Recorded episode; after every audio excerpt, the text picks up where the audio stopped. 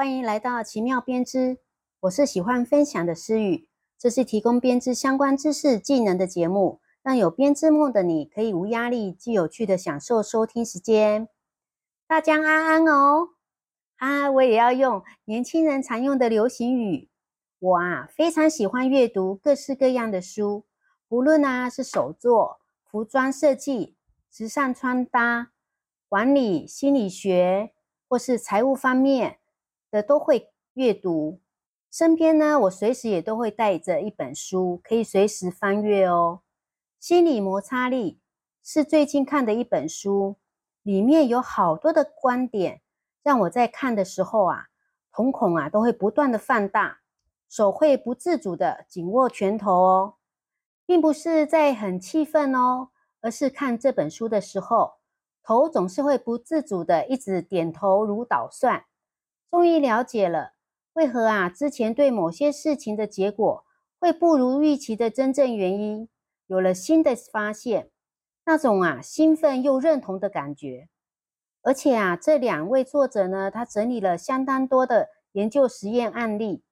有系统跟逻辑的进行阐述，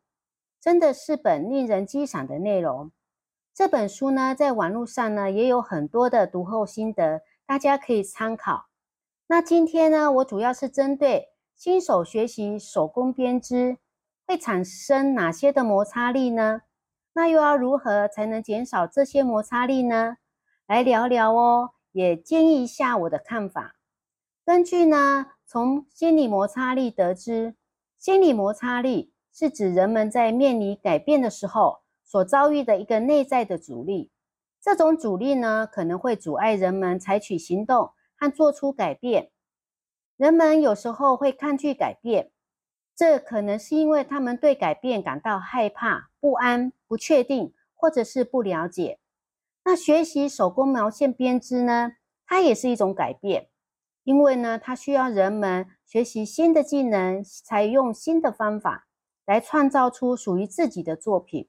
因此啊，学习手工毛线编织也会有遇到。底下四种类型的心理摩擦力哦，那有惯性、惰性、情感阻力，还有反弹。那我们底下呢，再详细说明惯性呢。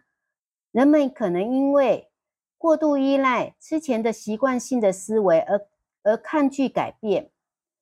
这种思维方式呢，可能会阻碍人们开始接受新的观念和方法。例如啊。如果啊，人们已经习惯了自己现有的嗜好或兴趣，可能呢就不愿意尝试一些新的或不同的事物，例如手工毛线编织。第二个是惰性，人们习惯了现在的生活方式和工作方式，因此呢，对于改变呢可能会感到不舒适或是害怕，都会希望改变时应该要花最小、花越少的力气越好。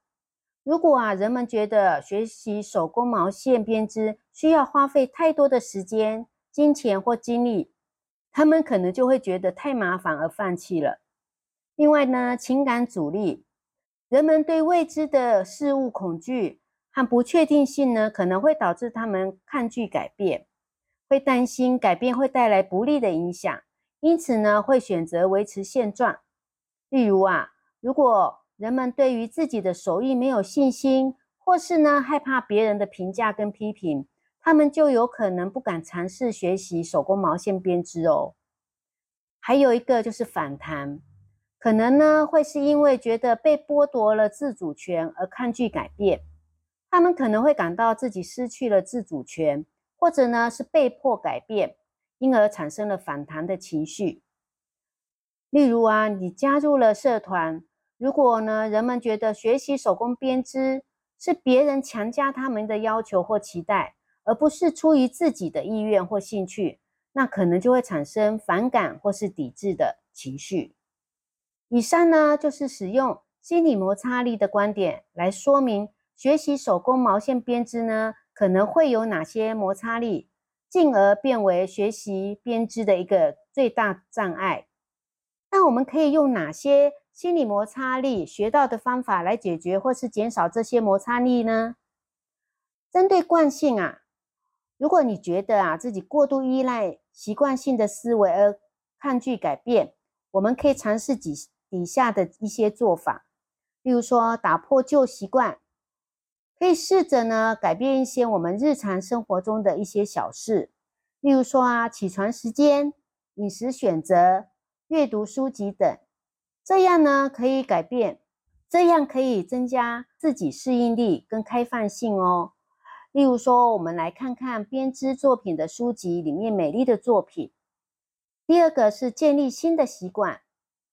我们可以试着呢将学习手工毛线编织纳入我们的日常生活当中。例如啊，我们每天花一定的时间来练习，每天练习一个针法，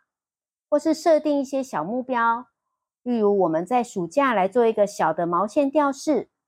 或是呢有一个奖励自己的方法。其实啊，如果我们把做成的编织作品，当成礼物送给别人，得到的回馈也是一种奖励哦。这样呢，可以帮助我们养成一个积极又持续的一个学习习惯。第三个呢，我们可以寻找同伴，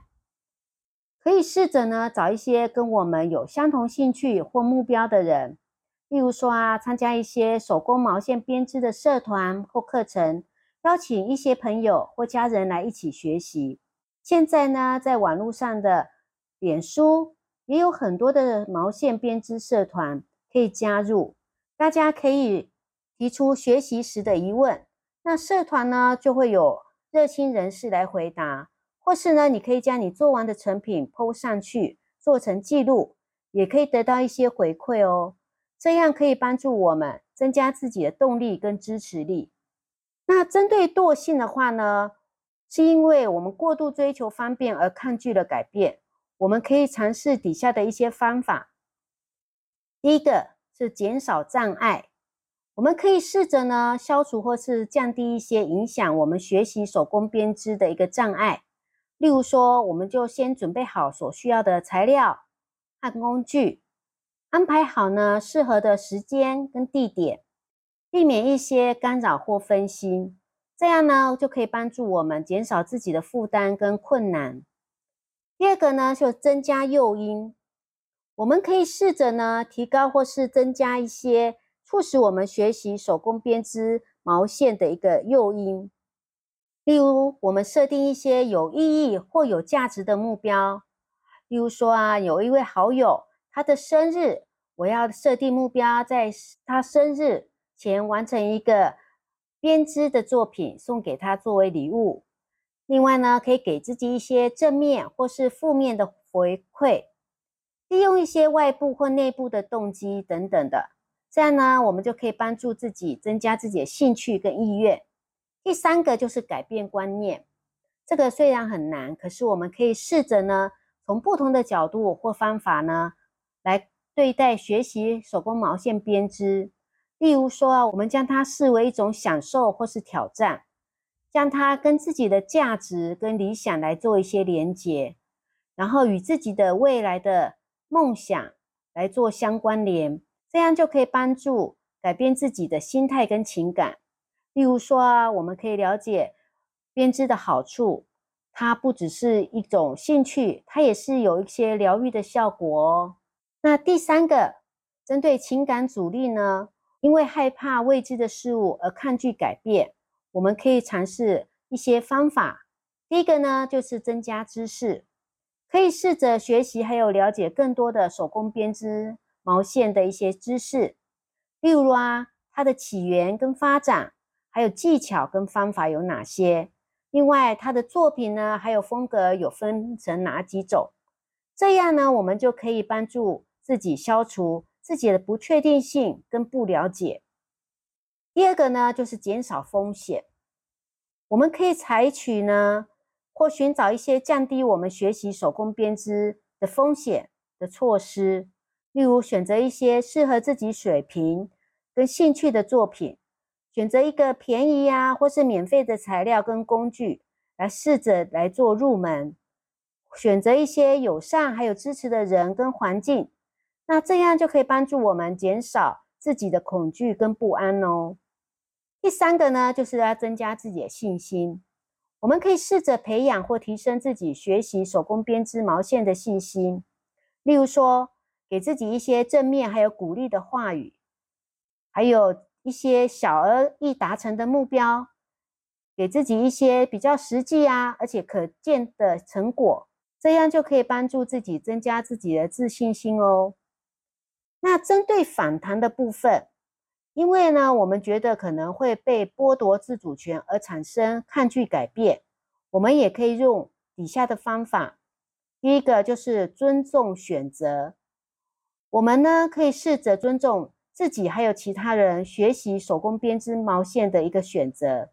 不要强迫啊，或是被强迫做任何不愿意或不喜欢的事情，也不要批评或是被批评做任何愿意或喜欢的事情。这样呢，我们就可以帮助自己保持自己的自主权跟尊严。第二个呢，就是充分表达意见。你可以试着表达自己对学习手工编织的一些意见跟感受，不要隐藏或是压抑自己的想法跟情感，也不要忽视或是否定他人的想法跟情感。这样呢，就可以帮助自己建立自己的声音跟价值。第三个呢，就是寻求平衡。我们可以试着寻求学习手工编织和其他事物之间的一个平衡。我们不要过度啊，或是缺乏的投入跟放弃任何一方，也不要让有任何一方影响或是取代另外一方哦。这样呢，就可以帮助我们达到自己的和谐跟满足。以上就是使用心理摩擦力的观点来给大家学习编织，可以使用哪些方法来解决跟减少摩擦力的建议哦。希望啊，大家都可以找到适合自己的方法。来克服心理摩擦力，并且呢，能够顺利的学习自己喜欢的毛线编织。那我们下次再见喽，拜拜。